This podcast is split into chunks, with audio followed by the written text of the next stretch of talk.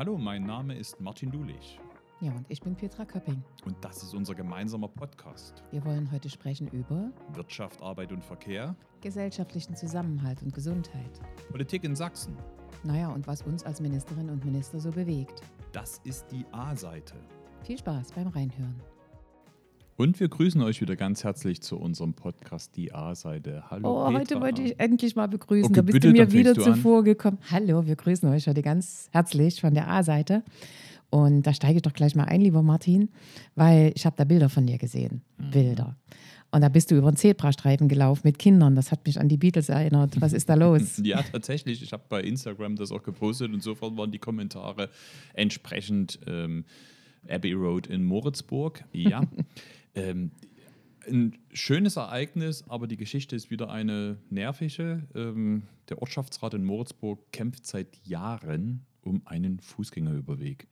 Jetzt glaubt man ja, das ist etwas relativ Simples, weil da werden einfach ein paar Streifen auf die Straße gemalt und dann kann man da drüber gehen. Naja, so einfach ist es natürlich nicht. Und mir ist das schon bewusst, dass es auch etwas komplexer ist, aber dass die Kinder, mit denen ich dort über die Straße gegangen bin, noch gar nicht geboren waren, als ähm, die Mhm. Entscheidung oder beziehungsweise der Wunsch entwickelt wurde, dort einen Fußgängerweg ähm, zu machen, ähm, zeigt schon, dass da ein bisschen was Wird da, schwierig ist. wird da dieses neue Planungsbeschleunigungsgesetz jetzt helfen, was der Ja, Bund ja verabschiedet? also ähm, zum einen, ähm, wir haben jetzt endlich diesen Fußgängerüberweg, deshalb freuen wir uns. Es geht ja um die Sicherheit der Kinder, die zur Schule und zum Bus gehen, Mhm. weil viele aus Moritzburg fahren ja nach, nach Dresden oder nach Radebeul oder nach Boxdorf zur Schule, müssen zur Bushaltestelle gehen oder Kinder kommen nach Moritzburg, um zur Grundschule zu gehen. Deshalb ist dieser Fußgängerüberweg wichtig.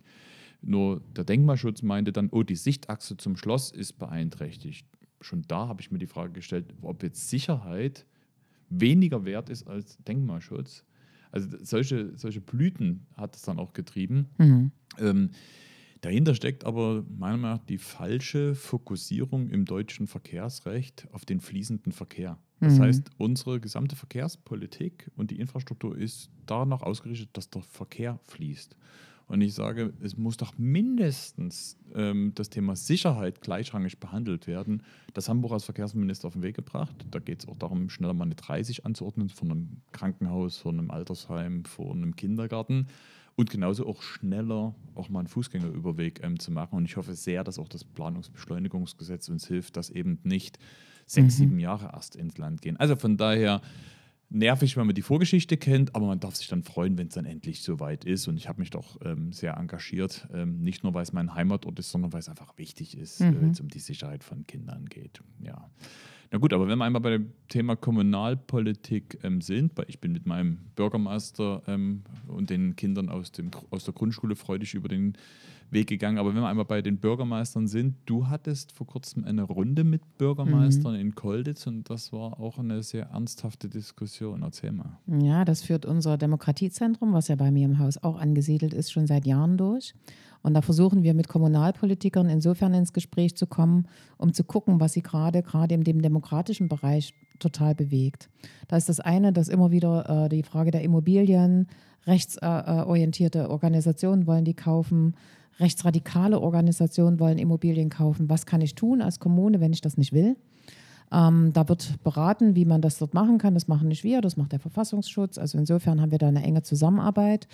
Und äh, letzte Woche hatten wir Gesine Schwan zu, zu Gast, weil sie eben auch nochmal im Bereich der Demokratie auf neue Formen hingewiesen hat. Wie kann ich Bürgerbeteiligung organisieren? Wie kann ich Bürger, die vielleicht sich nur für ein Thema in ihrer Stadt, in ihrer Gemeinde interessieren, so weit motivieren, dass sie mitwirken und dass dann, was sie, wo sie mitgewirkt haben, natürlich auch zu einem Ergebnis führt in dem Gemeinderat oder Stadtrat. Das ist diskutiert worden. Aber die weitaus größere Diskussion gab es natürlich nochmal im Hinblick auf das Jahr 24, wo wir ja auch Kommunalwahlen haben. Und dass die Bürgermeisterinnen und Bürgermeister ganz schön besorgt in diese Zeit schauen. Also das war ein großes Thema an diesem Nachmittag. Das eine ist, dass sie dann sagen, dass es viele Bedrohungssituationen gibt. Das ist nicht immer, ich bringe dich um oder sowas, um es ganz krass zu sagen, sondern eben auch oft, ich weiß, wo du wohnst, ich weiß, wo deine Familie wohnst. Und wenn du die und die Entscheidung nicht triffst, wirst du schon sehen, was du davon hast. Also diese Art unterschwellige ähm, Angriffssituation, wo sie merken, dass die Bürger eben auch bei kleinen Themen, die vielleicht am Anfang gar nicht politisch scheinen, plötzlich äh, in, eine, in eine in eine Situation gebracht werden als Gemeinderäte, die man vorher so nicht kannte. Hm. Mach's mal so ein Beispiel fest, äh, du willst äh, einen, Funkmast aufbauen in der Kommune, es haben ja alle ihre Handys in der Hand, dann wird ihm gesagt, nee, ich will den nicht, aber die anderen sollen den kriegen und die wollen den aber auch nicht. Und plötzlich wird das zu einem Politikum, obwohl das eine Sache ist, wo man sagen muss, wo ist der beste Standort, wie haben wir da die beste Reichweite für alle Bewohnerinnen und Bewohner. Und das sind solche Themen, die die Bürgermeister massiv umtreiben. Und im Jahr 24 Kommunalwahlen, da haben wir nochmal diskutiert, dass eben wirklich ähm, die Bürgerinnen und Bürger motiviert werden sollen, sich bereitzustellen für Kommunalwahlen. Mhm. Das ist auf der einen Seite natürlich auf Parteien, äh, für Parteien zu kandidieren. Aber gerade bei den Kommunalwahlen habe ich eben mehr Möglichkeiten, dass ich eben auch Vereine, Verbände aufstellen lassen können. Ein Feuerwehrverein kann zum Beispiel eben auch ähm, Kandidaten aufstellen, sodass wir wirklich für die Bürgerinnen und Bürger, die dann zur Wahl gehen, ein gutes Angebot machen und sagen, hier sind ganz viele, die bereit sind, für die Interessen ihrer Kommune einzustehen und deswegen habt ihr eine gute Auswahl. Das Schlimmste ist immer, wenn man keine Wahl hat. Und diese Kombination zwischen einer gewissen Bedrohungssituation, einer Situation, wo man sich nicht wohlfühlt, wo man im Ehrenamt ähm, angefeindet wird, die, und auf der anderen Seite die Bereitschaft, ich will ja was verändern in meinem Ort, das war ein großes Diskussionsthema. Hm, das ist ja jetzt leider kein neues Thema. Wir haben das in den letzten Jahren ja, Ja. gesehen, wie, sag mal, die Grenze immer mehr verschoben wurde und Menschen sich ein Recht herausgenommen haben, Menschen zu bedrohen. Und da Ja. geht es ja nicht nur um, ähm, um physische Gewalt, sondern ähm, da reichen ja auch Pro Bedrohungsszenarien, damit Genau. Menschen beeindruckt werden. Und du kannst genauso ein Lied davon singen. Ähm, ich habe meine Erlebnisse auch. Ja. Aber wenn wir nochmal bei den Bürgermeisterinnen und Bürgermeistern sind, die ja tagtäglich, sagen wir mal, mit ihren Gesprächen über den Gartenzaun Mhm. nochmal ganz anders auch konfrontiert sind, tagtäglich mit den Menschen vor Ort selber und vielleicht nicht so geschützt sind wie vielleicht Spitzenpolitiker, die auch mal einen Polizeischutz ähm, haben so weiter. Was ist dein, dein Eindruck, ähm, auch aus den Gesprächen, auch jetzt in, in, in Kolditz, wie stark sind die beeinflusst und beeindruckt von dieser Entwicklung und wie stark ist auch ihre, ja, ihre Haltung, ich lasse mich nie einschüchtern. Mhm. Also wie, wie, wie, wie wirkt bereits das Bedrohungspotenzial? Also ich würde mal so sagen, natürlich kann man das nie verallgemeinern. Es wird immer Bürgermeisterinnen und Bürgermeister geben, die haben eine gute, starke Zivilgesellschaft, die können das gut äh, miteinander aushalten. Aber es gibt eben auch Bürgermeisterinnen und Bürgermeister, die fühlen sich ganz schön alleine. Und genau um die geht es, dass die durchaus, und wenn du so eine Situation hast, dass in jeder Stadtratssitzung, in jeder Gemeinderatssitzung keine normale Diskussion mehr stattfindet, sondern Beschimpfungen stattfinden oder ähnliches, das beeindruckt. Da kommst du nicht dran vorbei. Und dann versuchst du einfach auch konfrontative Themen nicht mehr zu thematisieren. Dann rede ich eben nicht mehr über Flüchtlinge, dann rede ich eben nicht mehr über Integration, dann rede ich eben auch über bestimmte Maßnahmen im Ort nicht mehr, weil die konfrontativ sind. Und das merkst du schon. Also ich finde, und ich war ja nun selber Bürgermeisterin gewesen, dass das einen Einfluss hat. Und es darf nicht der Eindruck entstehen, dass man auf der einen Seite Vorkommnisse meldet, die auf der anderen Seite eben abgedeckt sind und wo nichts passiert. Und das habe ich gespürt, so eine gewisse Resignation. Dass man gesagt, ach, wenn ich jetzt eine Anzeige mache, passiert doch sowieso nichts. Das kennst du vielleicht auch, ich auch. Dass bei vielen Dingen, ich mache das, ich bringe das zur Anzeige, dann wirklich nichts Juristisches passiert. Und da glaube ich, da braucht es tatsächlich auch eine neue Initiative, dass man sich als Politikerinnen und Politiker, als Mandatsträger eben nicht alles bieten lassen muss. Und da glaube ich, da müssen wir auch die Gesetze nachschärfen, dass dort tatsächlich eben auch Beschimpfungen oder eben physische Gewalt eine Rolle spielt. Und das ist im Moment nicht der Fall und deswegen gibt es eine große Resignation und eben auch eine Beeinflussung auf die tagtägliche Einge äh, äh, Arbeit.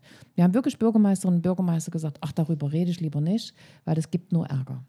Und das kann, nicht, das kann nicht der Weg sein, wo wir in der Demokratie miteinander reden ähm, und äh, Dinge auf den Weg bringen wollen, dass man diese Art von Resignation hat, weil man das Gefühl hat, dass niemandem einem hilft. Hm, Du hast jetzt schon deinen Lösungsvorschlag unterbreitet ähm, und gerade du äh, auch aus deiner persönlichen Betroffenheit. Also das hat uns alle damals sehr bewegt und beschäftigt, ähm, als die rausgekommen ist, wie vor deinem Haus Menschen mit Fackeln aufgezogen sind und dich bedroht haben, wo man einfach auch merkt, wenn es immer näher rückt, Ja. ja, wirklich auch körperlich immer näher rückt, bis ins private Umfeld hinein, äh, was das mit einem macht. Und deshalb ähm, ist ja auch deine, deine Unterstützung oder unsere Unterstützung, aber vor allem auch deine Unterstützung, gerade auch für die Kommunalpolitikerinnen und Politiker, sicherlich mit einer anderen Glaubwürdigkeit ähm, versehen. Aber vielleicht kannst du nochmal ähm, sagen, was denkst du, was wirksame Instrumente wären, um Menschen zu schützen, die Verantwortung haben? Also neben den Maßnahmen, die ich genannt habe, dass man eine juristische und rechtliche äh, äh, Würdigung dieser, ja, dieser Ereignisse braucht, damit der Bürgermeister auch das Gefühl hat, dass was passiert oder der Mandatsträger, ich will das gar nicht auf Bürgermeister reduzieren, wir haben das ja äh, während Corona auch bei Ärzten erlebt, also wir haben das ja in allen gesellschaftlichen Bereichen, Schulen, Lehrerinnen und Lehrer berichten, wenn der Schüler eine schlechte Note bekommen hat, dass die Eltern da auf die Pelle rücken und auch unflätig werden. Auch das passiert. Also insofern ist das ehrlich gesagt für alle gesellschaftlichen Bereiche zu nehmen. Und da braucht es A, wirklich eine, eine, juristische Würdigung, dass man sagt, nee, das geht nicht. Und nicht alle, die Verantwortung tragen, müssen sich auch alles gefallen lassen. Das ist so das eine. Aber das andere ist tatsächlich eine starke Zivilgesellschaft. Äh, wir merken das, wir sind ja mit dem Kabinett auch immer landesweit unterwegs und wir beide schon lange. Wir hatten früher die Sachsengespräche, jetzt gibt es das in einem anderen Format. Und da haben wir auch immer gemerkt, dass wenn eine starke Zivilgesellschaft da ist, dass da eine ganz andere Diskussion entsteht, als wenn alle sich zurückgezogen haben. Und das ist äh, der zweite Punkt, den man wirklich anmerken muss. Und deswegen gerade jetzt auch ein Interview gelesen von äh, dem, ich sag mal, designierten Spitzenkandidaten der Freien Wähler, ähm, der da so sinngemäß gesagt hat, äh, das ist ja alles nur Gedöns, was Demokratie betrifft und diese ganzen äh, äh, Veranstaltungen, die nur äh, mit Bleistift und Buntstift gemacht werden und ähnliches. Nee, das ist genau wichtig. Dass man eben die Zivilgesellschaft stärkt, dass man sagt, schließt euch zusammen, haltet zusammen. Und wir haben gute Beispiele in Sachsen, wo das ja auch funktioniert hat, wo eine Kommune, die vielleicht ein Rechtsrockkonzert hatte, äh, plötzlich unterstützt worden ist von ihren Nachbarkommunen und plötzlich Bürgerveranstaltungen durchgeführt wurden, bis sie weg waren. Mhm. Und genau davon rede ich. Und das kann ich juristisch nicht aufarbeiten, das kann ich als Zivilgesellschaft. Und deswegen sind Demokratieprojekte ähm, Dinge, wo man geschult wird, wie ich auch eine konfliktreiche Situation in meiner Gemeinde vielleicht äh, durch einen Kommunikator begleiten kann. Das sind alles Instrumente, die zur Verfügung stehen und die dort helfen. Mhm. Ja, also das war schon, das war schon mal eine, eine, wirklich schöne Geschichte. Aber wir wollen auch noch mal zu einer anderen Geschichte kommen, äh, die du jetzt erlebt hast. Das habe ich im Fernsehen gesehen. Das war der Designpreis. Ja. Das fand ich ja spannend. Äh, ich habe die zwei jungen Frauen gesehen, die Preisträgerinnen geworden sind mit ihren neuen Stoffen, äh, die quasi Alltagskleidung so ein bisschen aufhübschen. Das war jetzt meine flapsische Bemerkung. Aber vielleicht kannst du was ja, zu sagen. Ja, das fand also ich cool. Weil, ich fand es schon wichtig, dass du auch bei dem schweren Thema ähm, was die Bedrohung betrifft, trotzdem diese, positive ähm, Sicht nochmal ähm, gebracht hast, weil wir brauchen ja auch Ermutigung. Und ich empfand auch den Designpreis, den wir ähm, verliehen haben, auch als Ermutigung, denn alle zwei Jahre ähm, wird der sächsische Staatspreis, das ist ein Staatspreis für Design vergeben. Wir haben in diesem Jahr das erste Mal auch ein neues Konzept gehabt. Das heißt, es sind eigentlich zwei Preiskategorien. Das eine ist der Design Vision Award, wo mhm. es wirklich darum geht, Designleistung ähm, zu würdigen. Und das andere ist ähm, der Design Mission Award, wo es darum geht, wie mit Hilfe von Design auch Kommunikation organisiert werden, Veränderungsprozesse organisiert ähm, werden können. Also zwei völlig verschiedene Ansätze. Und dort wurde wiederum unterteilt in den einzelnen Kategorien, gerade beim Vision Award was zum Beispiel Leistungen im Handwerk war, Kunsthandwerk, ähm, Industriegüterbereich. Ähm, wir haben unterteilt zwischen Nachwuchs und Etablierten. Also es gab jetzt nicht nur einen Preis, sondern verschiedene. Und das war nicht nur eine, eine tolle Leistungsschau, sondern es hat so dieses kreative Potenzial gezeigt. Und dort waren, waren einfach Menschen, die einfach weil sie etwas verändern wollen mit der Sprache des Designs, mhm. einen positiven ähm, sagen wir, Eindruck haben oder die, die wollen etwas im Positiven ähm, verändern. Die, die sehen einen Sinn in ihrer Sache. Und das war eine ganz, ganz andere Stimmung und das, das hebte sich oder es hob sich so, so gut ab von vielen Veranstaltungen, die wir gerade ja beide erleben, wo, die, wo du merkst, die Stimmung ist nicht gut. Ja? Und ähm, da tut es mal gut, auch solche Veranstaltungen zu haben, die ermutigend sind. Und ich glaube, gerade das Thema Design ähm, da geht es nicht mehr nur um die Frage der Hülle, da geht es nie nur um Ästhetik, sondern ähm, inzwischen hat sich auch diese Frage, wie wir zum Thema Design stehen, vielfältig dargestellt. Also zum einen glaube ich, dass tatsächlich unsere Industrie mehr Wert auf Design legen sollte.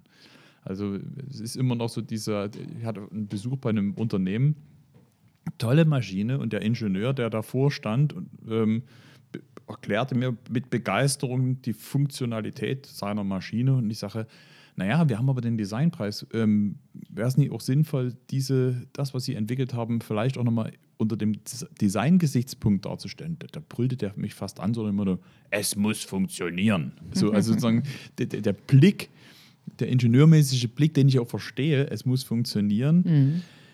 geht nicht automatisch in die Frage, ich muss es aber auch zeigen, ich muss auch verkaufen. Und Design hat auch, hat auch etwas Haptisches. Das heißt auch, ich kann auch durch Design begeistern, auch für eine Maschine, auch für eine Anlage. Ich finde, da haben wir noch einen riesen Nachholbedarf.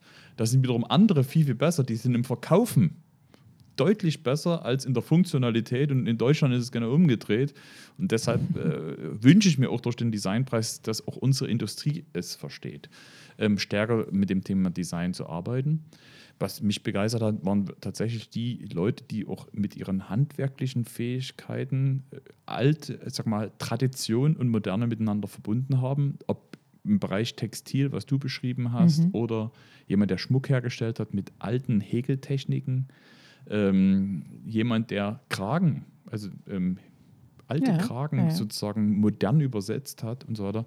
Ähm, oder was mich natürlich als Trompeter ähm, begeistert ähm, hat, sozusagen der Max Hertlein aus, aus dem Vogtland, der sozusagen die Tradition seines Familienunternehmens weiterführt und die erste nickel- und bleifreie Trompete hergestellt hat und dabei okay. auch auf Design geachtet hat. Also weil das Thema Nachhaltigkeit spielt. Und die spielt auch, auch gut, hast du probiert? Also die, ich hatte kein Mundstück mit, aber ich glaube ihm, dass er sagt, dass diese ähm, Klangqualitäten ähm, in keinster Weise ähm, dem nachsteht. Ähm, Denn du warst ja an dem, an dem Abend nicht nur als Wirtschaftsminister dort, sondern eben auch als Moderator. Das ja, habe ich wahrgenommen. Ja, das muss ja getan werden. also wir haben, wir haben zu zweit die Veranstaltung. Also es waren nicht Spargründe, sondern es war einfach, weil Nein, du es gerne gemacht hast. Okay. Gerne. Ich mache es mhm. auch wirklich gerne. Und ähm, der zweite Aspekt mit diesem ähm, Mission Award, ähm, das heißt, dort hat man ganz viel Engagement auch gerade von jungen Leuten gesehen, die sich darum gekümmert haben, um Nachhaltigkeit, um politische Kommunikation und alles mit Formen auch von Design, auch kommunikativen Design. Also das war wirklich eine sehr ermutigende Veranstaltung. Ja. Ja, wie ermutigend war die letzte Kabinettssitzung für dich?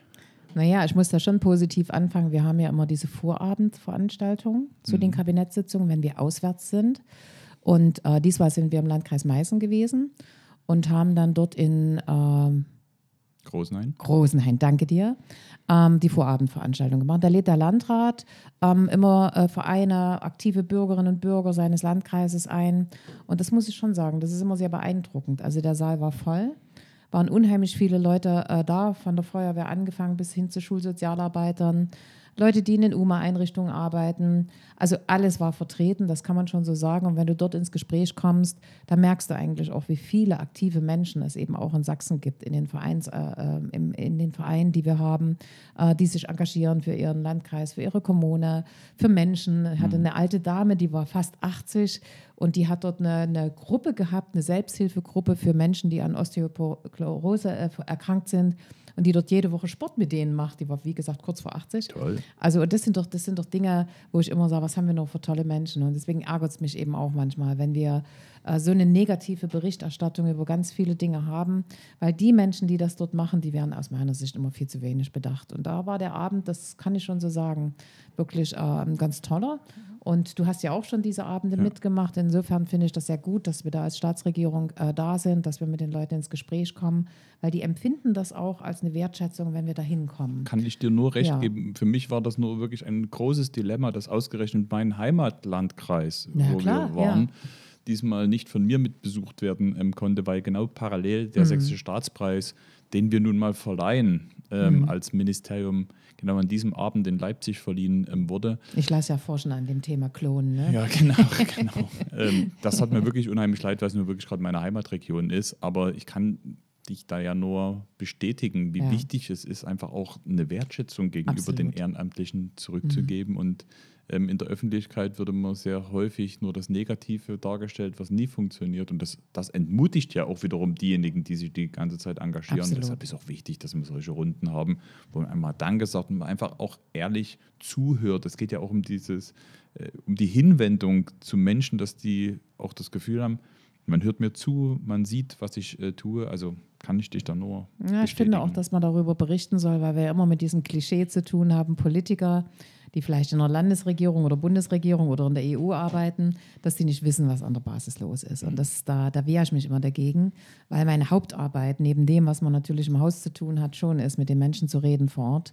Ähm, auch zu kritischen Themen, auch zu schwierigen Themen, aber eben auch zu schönen Themen.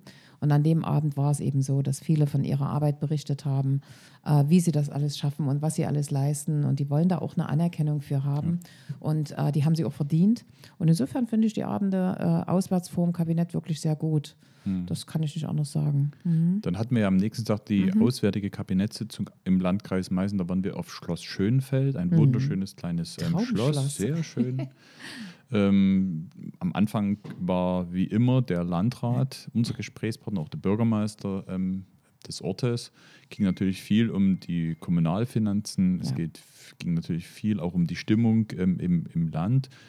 Ähm, über den ÖPNV, über die Industrie, über die Frage, wie man mhm. Ähm, Krankenhäuser war ein mhm. großes Thema, Energieversorgung war ein großes ähm, Thema. Der Wolf. Der Wolf, ja, das ist auch inzwischen ein Dauerthema bei uns in der Kabinettssitzung. Ähm, es gab aber auch die Kabinettssitzung normal, das heißt, wir haben auch Dinge auf den Weg gebracht und beschlossen, unter anderem auch du mit der Förderrichtlinie für integrative Maßnahmen. Das mhm. ist ja durchaus auch ein nicht so einfaches ähm, ja. Thema, weil du ja in den letzten äh, Wochen und Monaten da auch ziemlich ähm, unter Druck standest aufgrund des Rechnungshofberichtes. Ähm, jetzt hast du die neue Richtlinie auf den Weg gebracht. Mhm.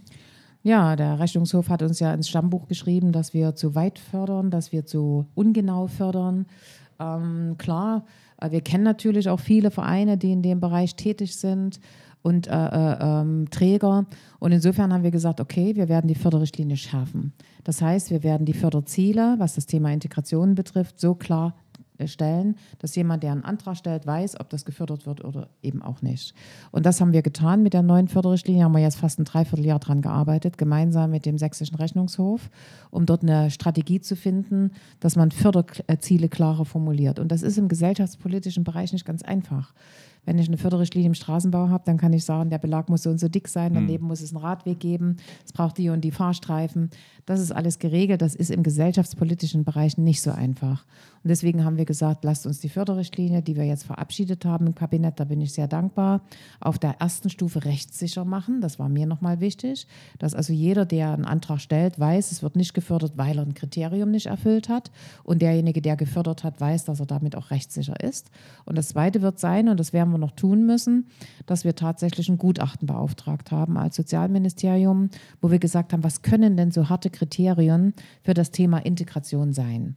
Und das werden wir jetzt durchführen, das werden wir, werden wir beauftragen, sodass wir also im halben Jahr uns angucken, was das Gutachten hergibt. Ich bin da auch selber gespannt, weil das natürlich Dinge sind, wo ich gesagt habe, wir haben uns doch Gedanken gemacht, vielleicht gibt es aber da noch Neuerungen, die ich noch nicht beachtet habe. Und das Zweite ist, dass wir uns ja als Land auch eine Förderstrategie vorgenommen haben, wo wir gesagt haben, wir wollen die Förderstrategie im Land so ändern, dass alle Ministerien eine eigene Strategie auflegen und danach ihre Förderrichtlinien ausrichten. Und diese beiden Komponenten, die sind noch zu erarbeiten. Trotzdem war mir es wichtig, dass wir jetzt eine Förderrichtlinie verabschieden, weil wir über 100 Träger haben und über 100 Vereine, die jetzt darauf warten, wie es im Jahr 24 weitergehen kann mit der Förderung. Am 24. November wird sie in Kraft treten und dort wird dann äh, der Verein äh, die neuen Anträge stellen können und dann werden sie wissen, ob sie gefördert werden oder nicht. Und da ist eben ein Punkt, der dem Rechnungshof sehr wichtig war, dass die SAB die alleinige Entscheidung trifft über den Zuschlag, also über die Bewilligung einer Förderung oder nicht. Und das wird dann auch so sein. Mhm. Also das heißt, wir haben die wichtigsten Maßgaben der SAB in der Förderrichtlinie umgesetzt, was nicht heißt, dass wir schon fertig sind, die Punkte, was wir noch nacharbeiten müssen, und zwar als Land nicht nur mein Haus und natürlich auch mit dem Gutachten, um mal gesellschaftspolitische Dinge zu schärfen. Ähm, die haben wir noch zu tun, sodass wir die befristet haben und das nächstes Jahr erneut evaluiert werden mhm. äh, wird. Äh, das ist ja auch nicht die erste Evaluierung, die wir jetzt machen. Wir haben das schon fünfmal getan mit dieser Förderrichtlinie. Und das ist auch nicht ganz verwunderlich, weil wir erst mit der Förderung von Integration im Jahr 2015, 16 überhaupt begonnen haben in Sachsen. Das haben andere Bundesländer als Länder schon viel, viel länger gemacht. Wir haben dort erst angefangen.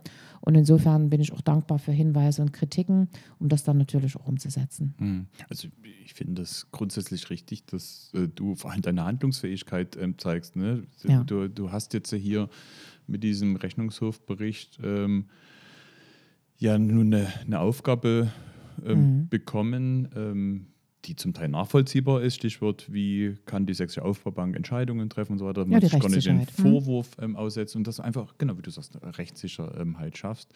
Ähm, ich sehe schon mit Sorge, du ja auch, Mhm. ähm, dass man alles unter diesen ökonomischen Gesichtspunkt unterordnet. Weil Ja. ich frage mich immer, ähm, Kriterien sind ja das eine, aber sozusagen Erfolgsmaßstäbe zu definieren, also Ja. quantitative Maßstäbe zu ähm, definieren in einem gesellschaftlichen Bereich, äh, wie will man das machen? Mhm. Wie will man denn den Erfolg von Demokratie messen? Mhm. An Wahlergebnissen? Wie will man den Erfolg von Integration ähm, Mhm. ähm, messen?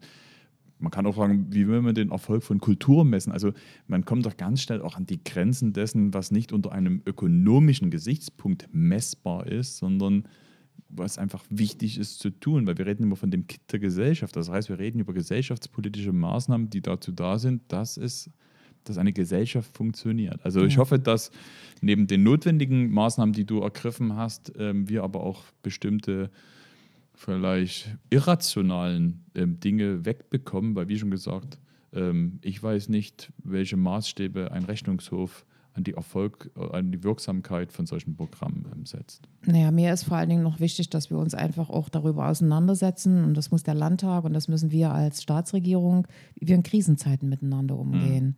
Ähm, es ist ja auch eine besondere Situation gewesen in der Zeit, wo wir diese Förderrichtlinien aufgelegt haben, die es wie gesagt in Sachsen noch nie gab. Ähm, das war eine, wirklich auch eine schwierige Zeit. Es sind über 69.000 Geflüchtete nach Sachsen gekommen in einer ganz, ganz kurzen Zeit. Und wenn mich dann ein, ein Abgeordneter oder eben ein Bürgermeister anspricht und sagt, ich brauche jetzt hier Hilfe und Unterstützung. Ich nehme noch mal mein schönes Beispiel, weil es mir so im Gedächtnis geblieben ist in Böhlen, wo wirklich am Abend, äh, ich glaube 20 Uhr, 300 Geflüchtete vor einem leeren Hotel gestanden haben. Und die Bürgermeisterin mich angesprochen hat im Landtag und sagt, was soll ich denn jetzt machen? Ich habe da nichts. Und wir haben dort schnell reagiert und wir haben sofort reagiert. Und das ist übrigens bei Corona nicht anders. Du weißt, wie schnell wir dort auch Förderrichtlinien auflegen mussten, um die Wirtschaft zu unterstützen, die Unternehmen zu unterstützen. Und da müssen wir jetzt einen guten Grad finden, wie wir mit solchen Krisensituationen handlungsfähig bleiben, weil das erwarten diejenigen dann auch von uns. Dass wir nicht als Staatsregierung sagen, gehen wir zur SAB, frag mal nach, ob, das noch, es noch was gibt, sondern dass wir dann tatsächlich auch Maßnahmen ergreifen. Und diesen Spagat, den müssen wir jetzt miteinander äh, besprechen und ausmachen. Deswegen bin ich sehr froh, dass es diese Förderstrategie für Sachsen geben soll. Da steht ja drin, ähm, dass wir entbürokratisieren wollen, dass wir flexibel arbeiten wollen. Und das jetzt übereinzubringen, das ist schon nochmal eine Aufgabe, die für alle steht und nicht nur für mein Haus. Also das ähm, ist eine spannende Aufgabe, die da vor uns steht. Und das muss ich wirklich sagen. Da lege ich Wert drauf, dass wir in Krisenzeiten handlungsfähig sind. Jetzt sind wir schon am Ende unseres Podcasts, aber trotzdem nochmal zu schauen, was liegt jetzt vor dir, was steht bei dir noch im Kalender für die nächsten Tage? Naja, ich habe jetzt wieder eine ganze Menge Dinge, wo man sagt, das ist vielleicht eine kleine Sache. Wir werden eine begehbare Ausstellung äh, heute eröffnen, wo es darum geht, dass es vor allen Dingen um den Schutz von Kindern, häuslicher Gewalt, also den Schutz von Kindern ähm, ähm, aufgezeigt wird und aufmerksam gemacht wird, äh, weil das nach wie vor ein großes Thema ist. Das haben wir erlebt und auch ein Stück weit nach Corona wo man das gar nicht so gesehen hat, weil die Kinder ja zu Hause waren und eben nicht in Einrichtungen. Ähm, insofern ist das für mich ein großes Thema, weil das ist äh, jedes Kind, was in irgendeiner Form häusliche Gewalt erfährt, ist eins zu viel. Egal, ob es physische Gewalt oder psychische Gewalt ist. Also insofern äh, ist das ein Thema, dem ich mich sehr annehme. Und dann haben wir natürlich noch nächsten Woche eine ganze Menge Dinge wieder mit unseren Krankenhausgesetzen zu erledigen. Ich bin mehrfach in Berlin, äh, weil wir dort diskutieren, wie geht es mit der Krankenhausreform weiter.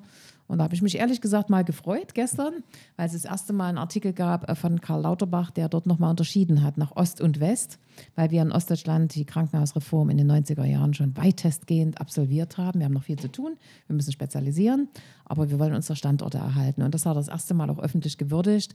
Und das ist, glaube ich, auch unser Druck als Ostländer, den wir dort ausgeübt haben, dass wir da nicht vernachlässigt werden, sondern unsere Situation besonders berücksichtigt wird. Sehr schön. Wie sieht es bei dir aus? Na, Fährst du wieder weg? Ja, nach München. Also jetzt nicht ganz so weit, sondern ähm, zur Semikon, das ist die Halbleitermesse. Die ist Ah. natürlich für Sachsen noch, noch wichtiger geworden, nachdem wir ja mit den Entscheidungen von TSMC und Infineon sowieso auch international ganz anders nochmal gewürdigt werden, zeigt das auch, dass die ganzen Unternehmen, die in dem Bereich tätig sind, jetzt nochmal einen ganz anderen Stellenwert haben. Und dementsprechend ist es auch wichtig für mich als Wirtschaftsminister genau zu dieser Halbleitermesse ähm, zu fahren.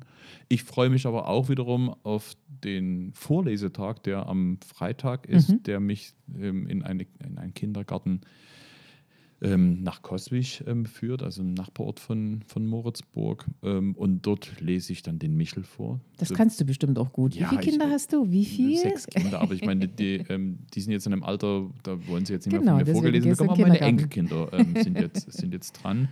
Ähm, und da, wir haben ja vor uns über die Preisverleihung Designpreis gesprochen. Wir haben noch eine Preisverleihung nächste Woche, auf die ich mich auch freue, weil das Thema ein wichtiges ist. Das ist der sächsische Meilenstein, der jetzt jahrelang aufgrund von Corona nicht verliehen werden konnte. Jetzt starten wir wieder durch. Der ähm, würdigt erfolgreiche Unternehmensnachfolgen.